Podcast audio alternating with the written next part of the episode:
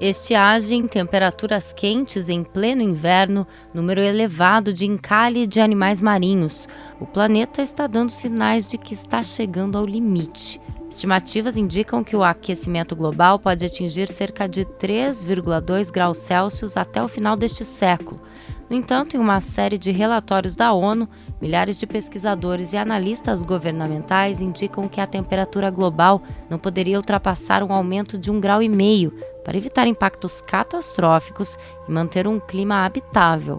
Para conseguir segurar este aquecimento, é preciso uma mudança na forma de produzir alimentos, se locomover, usar os recursos naturais e consumir. Nesta semana, o Paraná aprovou uma lei que incentiva o cultivo e o uso de bambu como uma alternativa sustentável de produção agrícola. O Repense discute hoje como esta medida pode impactar positivamente as comunidades e o meio ambiente.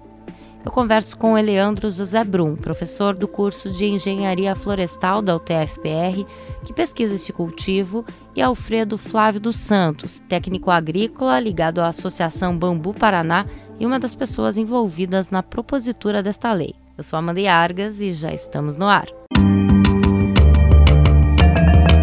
Repense Band News FM.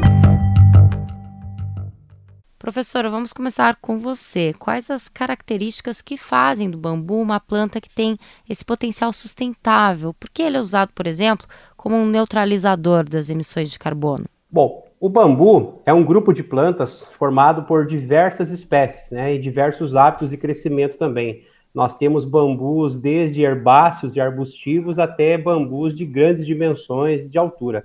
E uma das características principais dessas espécies, pelo menos para a grande maioria delas, é o rápido crescimento, o rápido acúmulo de biomassa. E isso faz com que é, essa biomassa, né, composta em torno de 40% a 50% dela é carbono. Então, auxilia, essas plantas auxiliam muito no sequestro do carbono atmosférico né? e, consequentemente, no, ajuda no combate às mudanças climáticas. Então, essa, o bambu em si tem esse grande potencial, principalmente pelo seu rápido crescimento e adaptação às nossas condições edafoclimáticas né, do, do, do, Brasil como um todo, mas é, principalmente do Paraná. E, Alfredo, uma das questões mais interessantes é que, além desse crescimento super rápido, o cultivo do bambu também não utiliza fertilizantes ou agrotóxicos, não é isso?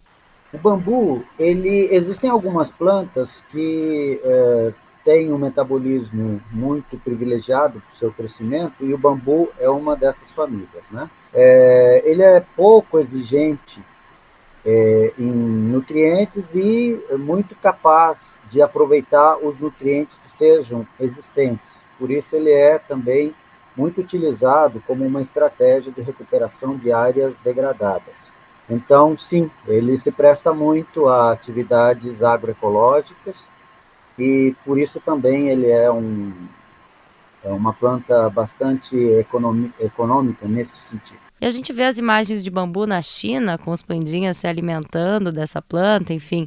O bambu é uma planta invasora, é uma planta que já existia aqui na América Latina. Como que é a relação dela com outras plantas? Existem milhares de espécies de bambu no mundo, não é?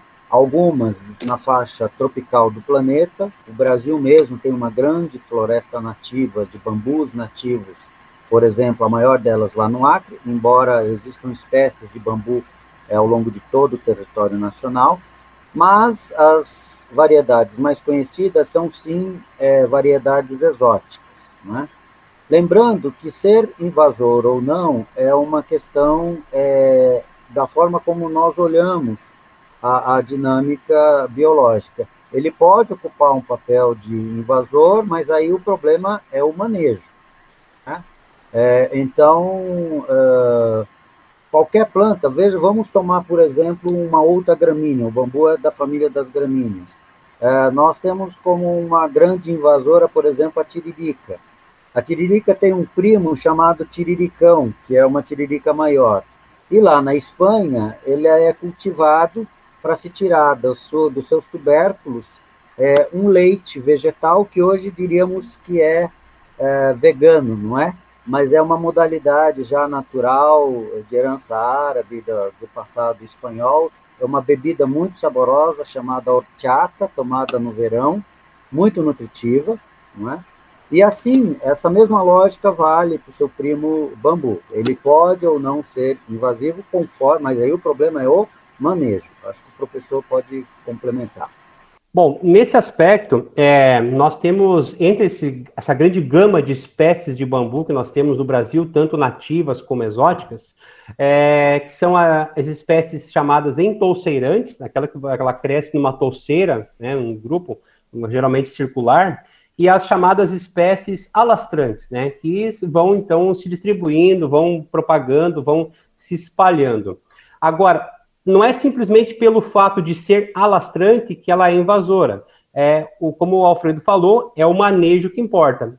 Te, nós temos espécies alastrantes que são muito produtivas, né, produzem materiais excelentes, tanto para uso estrutural, para energia, para produção de brotos comestíveis, e essas mesmas espécies, se você manejar corretamente, se você por exemplo, delimitar a área de ocorrência dela através tipo, de uma estrada, através de um, alguma mureta, né, alguma outra cultura que segure né, ela, que não deixe ela se alastrar, você consegue manejar perfeitamente, mesmo as espécies que, pelo fato de ser alastrantes, poderiam ter um caráter invasor, e aí você consegue sim produzir né, e controlar essa invasão manejando corretamente as touceiras e manejando a área onde elas estiverem implantadas. Então, o, a, o fator invasão ele é amplamente manejável desde que o proprietário, desde que o profissional que dê assistência para o plantio trabalhe né, firmemente nisso. Leandro, você citou algumas aplicabilidades do bambu, que é uma planta muito versátil. Ela tem usos simples, como na alimentação, na produção de móveis, mas também na construção civil, na indústria têxtil.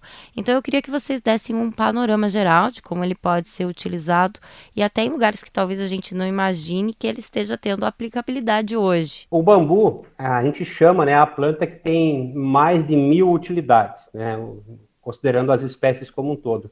Eu posso estar, por exemplo, estar nesse momento falando com você, é, sentado numa cadeira produzida de bambu, é, com o meu computador em cima de uma mesa feita de bambu, né, estar em uma casa né, feita de bambu, né, daqui a pouco eu vou almoçar, eu posso comer broto de bambu, entendeu? e posso usar talheres feitos né, com cabos de bambu, por exemplo. Então, a aplicabilidade do bambu ela é muito grande. Né?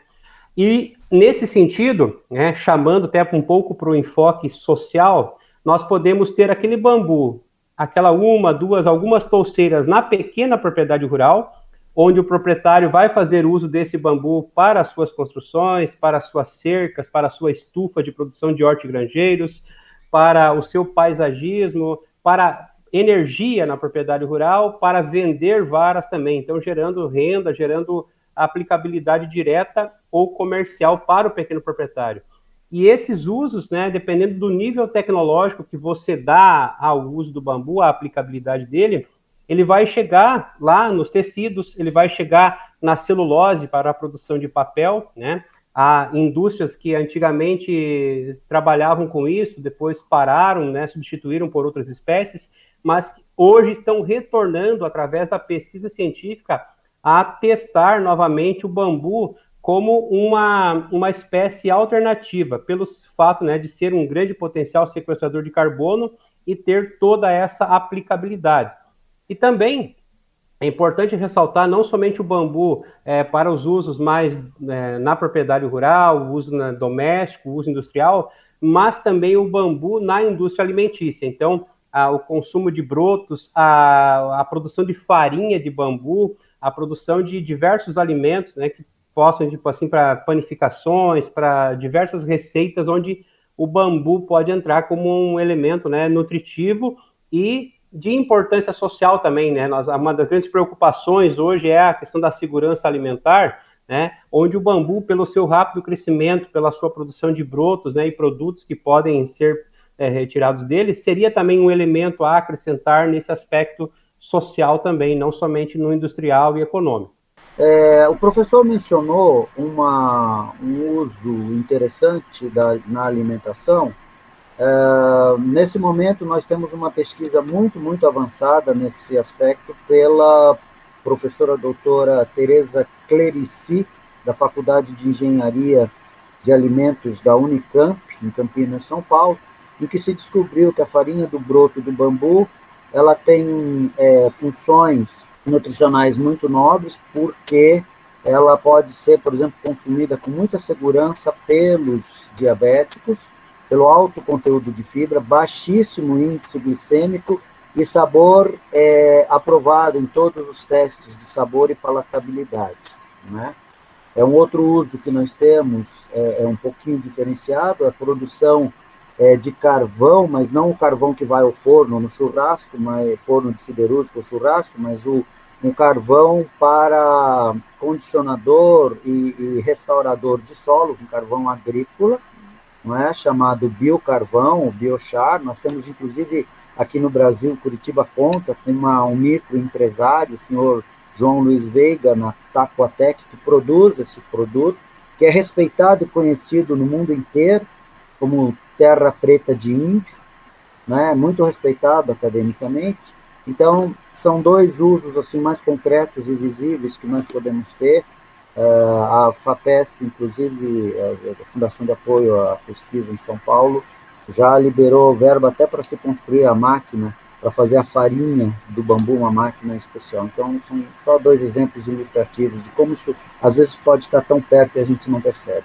Alfredo, eu gostaria também que você complementasse falando sobre a previsão que está na Lei de Crédito Rural e Empresarial para produtores de bambu ou de produtos a partir deste insumo. Como surgiu essa inclusão, por que ela está na lei e como esse cultivo afeta as comunidades em que ele é produzido? Tudo que está previsto na lei são estudos, nós temos indicadores sérios, é, mas a maior parte dos nossos indicadores vem do exterior, porque no Brasil o bambu ainda é ou desconhecido ou visto como invasora praga. Não é?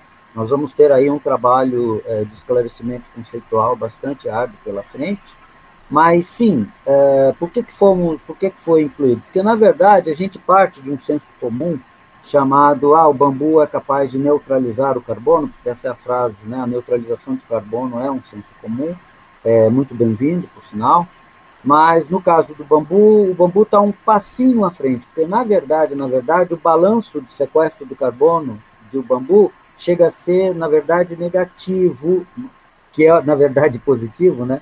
Que é assim, ele não só neutraliza, mas ele traz um pouco mais do carbono e deixa o carbono reservado no solo, que é o lugar onde o carbono tem que estar, tá, no solo e não na atmosfera.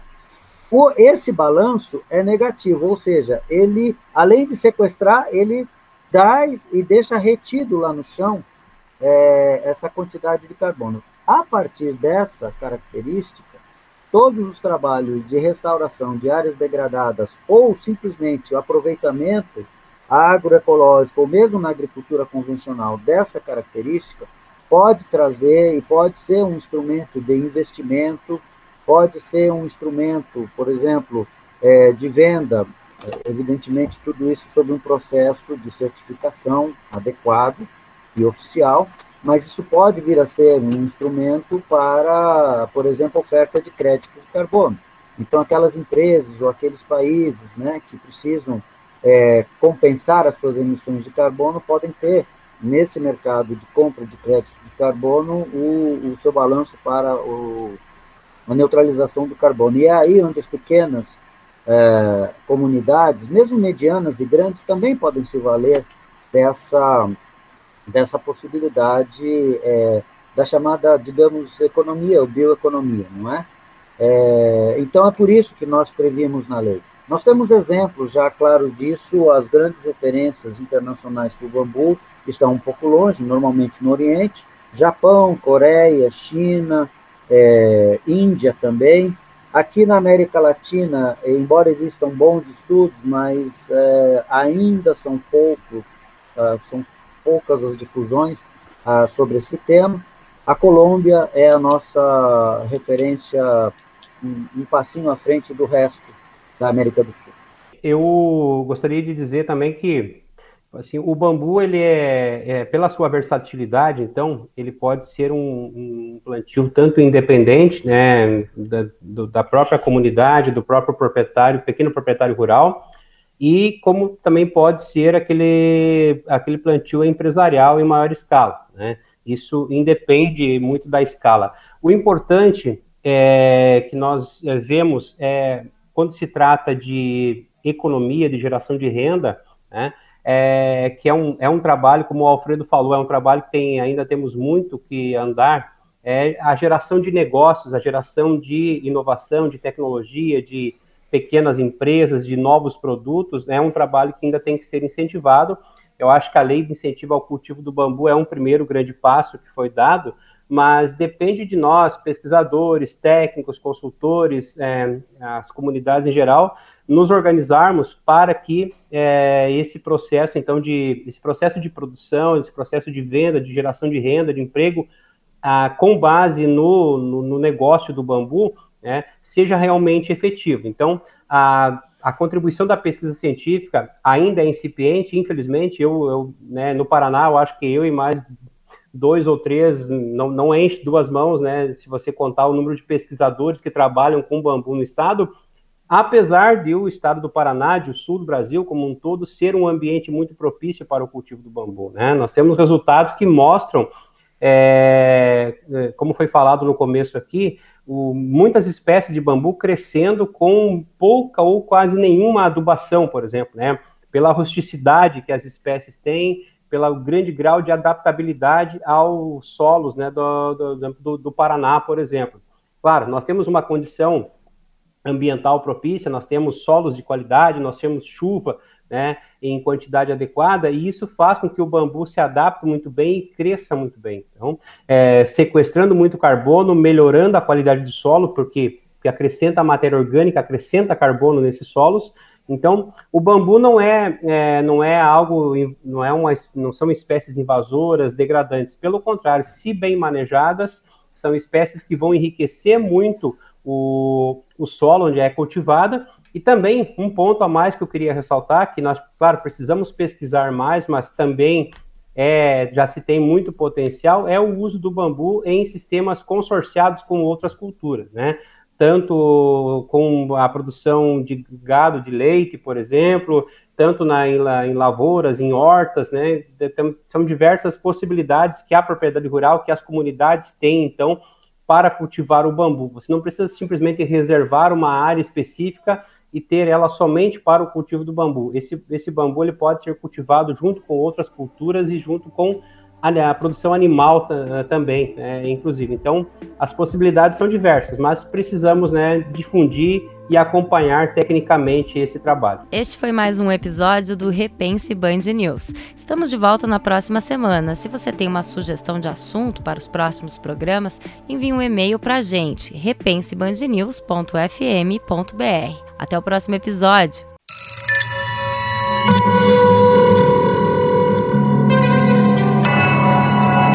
Podcasts Band News FM.